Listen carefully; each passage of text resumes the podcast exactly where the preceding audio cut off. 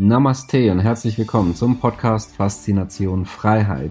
Schön, dass du wieder dabei bist und wie jede Woche haben wir heute wieder ein spannendes Thema mit wichtigen Tipps und Tricks, die auch dein Leben transformieren.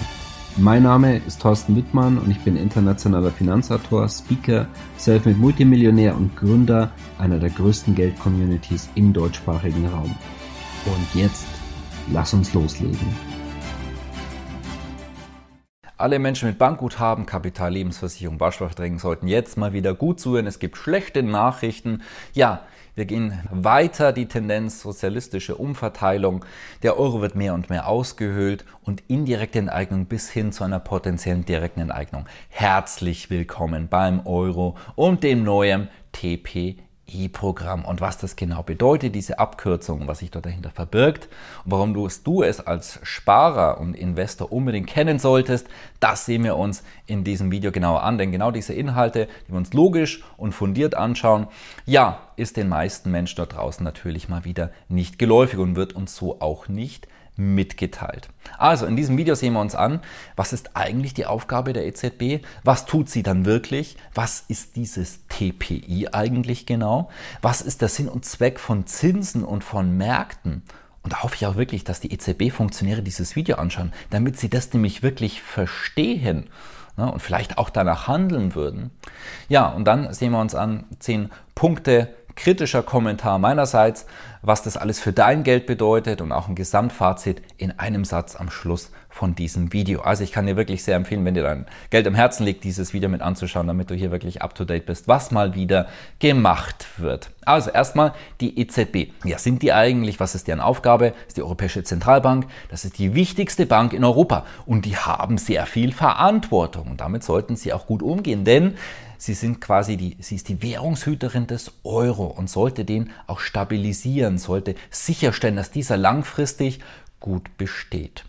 Ja, wenn wir uns das auch mal kurzfristig, wobei auch hier langfristig anschauen, so die Euro-Entwicklung, die sehen wir in diesem Chart sehr, sehr gut.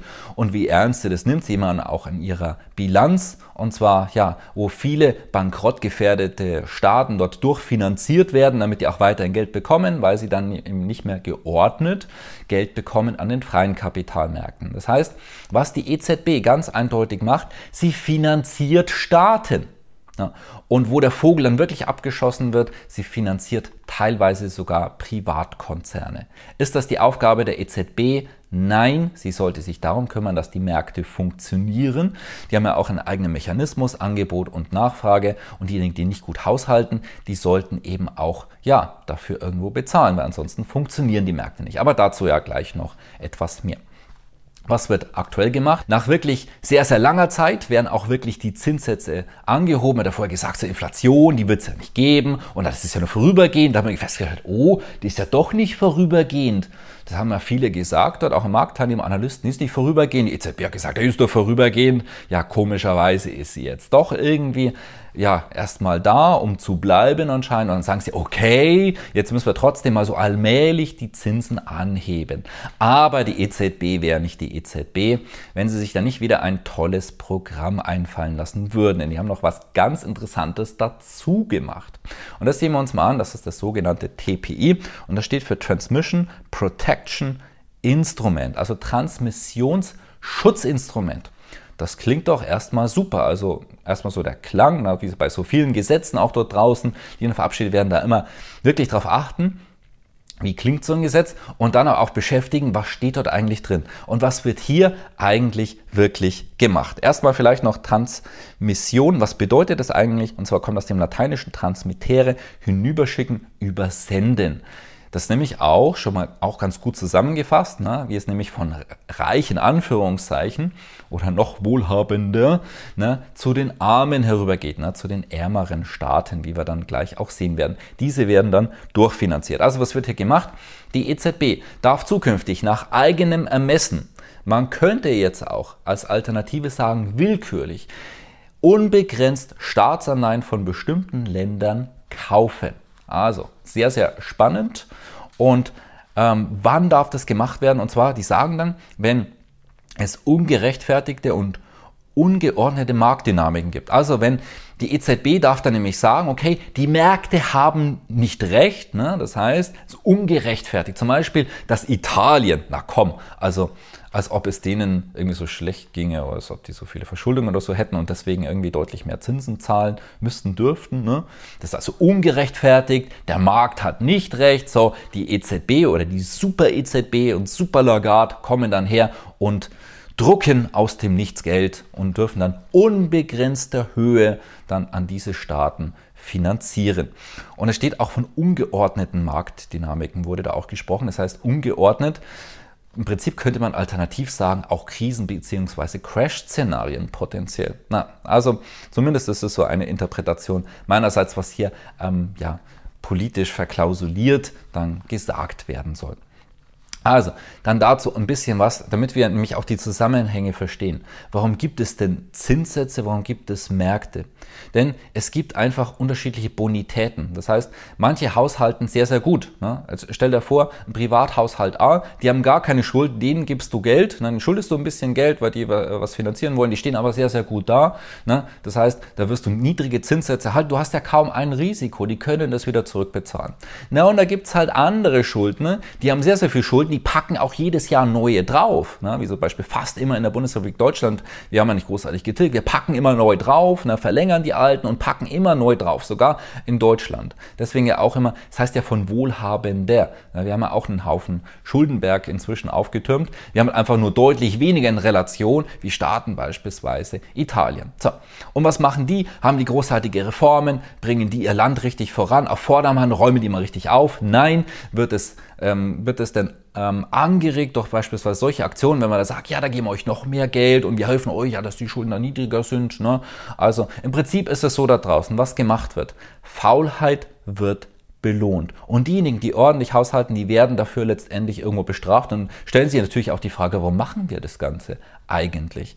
Das heißt, es werden die komplett falschen Anreize gesetzt und es ist eine Art der Wettbewerbsverzerrung. Dass wir hier wirklich ganz klar sprechen, was hier eigentlich passiert. Letztendlich ist hier die Devise beim Euro, es wird alles gleich gemacht, was gleich gemacht werden kann, was wir ja aus sozialistischen Ländern bereits kennen und auch wie das Ganze endet. Ein paar Worte dazu. Schau dir einfach den Sozialismus in der Historie an, in den Ländern, die es bereits hatten, wie es geändert ist, wie glücklich die Leute dann letztendlich herausgegangen sind und dann endlich auch wieder ein anderes System dann ja durchsetzen mussten. Wir sehen es bereits auch in Ländern aktuell. Schau dir es einfach an, Venezuela, Kuba und Co. einfach wirf einen Blick drauf, wo es noch Sozialismus oder sozialistische Tendenzen gibt, wie es den Menschen dort letztendlich wirklich ergeht. Kuba ist auch so, ähm, die Menschen extrem unglücklich und ähm, ja, die, die Funktionäre und Sesselfurzer, die schon seit Jahrzehnten drin sitzen, auch, dass sie einfach schauen, dass sie so lange wie möglich an der Macht bleiben. Das haben wir immer bereits gesehen bei sozialistischen Tendenzen, wo es keine demokratischen Mittel mehr wirklich gegeben hat. Deswegen sehr vorsichtig und vielleicht auch ein bisschen anschauen, welche Tendenz das wir aktuell haben. Also, zusammenfassend mein 10-Punkte-Kommentar zu dem, was aktuell passiert. Also zum einen, die EZB war in einer Zwickmühle, ne, die Inflation wuchern lassen oder Zinsen anheben und Eurozone bekommt die nächste große Krise. Das heißt, das TPI-Programm zeigt, dass die EZB mit massiven Problemen für den Euro rechnet. Punkt 2. Die Notenverschuldungspresse wird weiter ausgebaut. Das heißt nicht angeworfen. Sie läuft ja bereits, wie wir gesehen haben. Sie wird weiter ausgebaut. Sie wird weiter zunehmen. Und gleichzeitig wird es für die Konjunktur und für die Wirtschaft natürlich schwieriger. Dann Punkt Nummer drei. Marode Länder wie Italien bekommen leichter und günstiger Geld. Dies wird finanziert auf Kosten der Allgemeinheit, der naja, weniger verschuldeten Staaten. Ja, wohlhabend traue ich mir ehrlich gesagt nicht zu sagen. Dann Punkt 4. Der Euro ist weiter auf dem absteigenden Ast Richtung Süden. Punkt 5. Dies ist eine Ohrfeige für alle Staaten und Bürger, die solide haushalten und extra für solche Dinge bezahlen. Sechstens, unsolides Haushalten wird belohnt und Anreiz gesetzt, weiter auszubauen. Was, was ist das denn für ein Signal letztendlich an Länder wie Italien? So, bringt eure Reformen voran, tut endlich mal was und äh, vielleicht insgesamt, ne, was einfach so eine alte Weisheit ist, die häufig auch von Großeltern gesagt wird, ne, man soll einfach weniger ausgeben, ne, als man einnimmt. Ne? Macht in der EU niemand. Ne, deswegen nur so nebenbei. Dann Punkt 7, der Euro wird nicht gerettet, in Anführungszeichen. Im Gegenteil, es ist nur ein Verlängern der Probleme, Gleichmacherei und sozialistische Umverteilung, wo wir mehr und mehr hineinschlittern. Achtens, TPI ist eine indirekte Staatsfinanzierung und eine Wettbewerbsverzerrung. Wir haben keinen funktionierenden Markt mehr. Wir haben keinen wirklichen Wettbewerb, auch bei den Staatsanleihen. Es wird verzerrt, damit das Ganze kurzfristig ne, schön aussieht. Ne? Also wie so ein Krebsgeschwür, das dann einfach noch schön bemalt wird oder schön mit Parfum eingesprüht, dann, dann riecht es wenigstens gut. Das ist genau das, was wir aktuell erleben. Neuntens, die EZB kümmert sich nicht um ihren eigentlichen Stabilitätsauftrag, sondern ist Erfüllungsgehilfe zweifelhafter Politiker. Und für dich und dein Geld ist wichtig, der Euro wird mehr und mehr ausgehöhlt und weiter entwertet, sprich unser Bankguthaben, Lebensversicherungen und Bausparverträge. Ja, und bevor ich jetzt zu meinem Gesamtfazit noch komme, es ist so wichtig, dass du Selbstverantwortung über dein Geld übernimmst. Ich glaube, auch mit diesem Video und auch mit vielen anderen unserer Videos von YouTube-Kanal gerne abonnieren, teilen, liken, kommentieren, dass einfach mehr Menschen überhaupt mitbekommen, was hier passiert. Ja, und von dem her, wir haben dazu auch Geldtrainings, da lernst du in eineinhalb Stunden mehr ähm, Praxis-Know-how als vermutlich in einem ganzen BWL-Studium. Und jetzt mein persönliches Gesamtfazit zum Schluss. Die EZB wird den Euro verteidigen bis zum Ende, koste es, was es wolle. Vor allem deine Ersparnisse.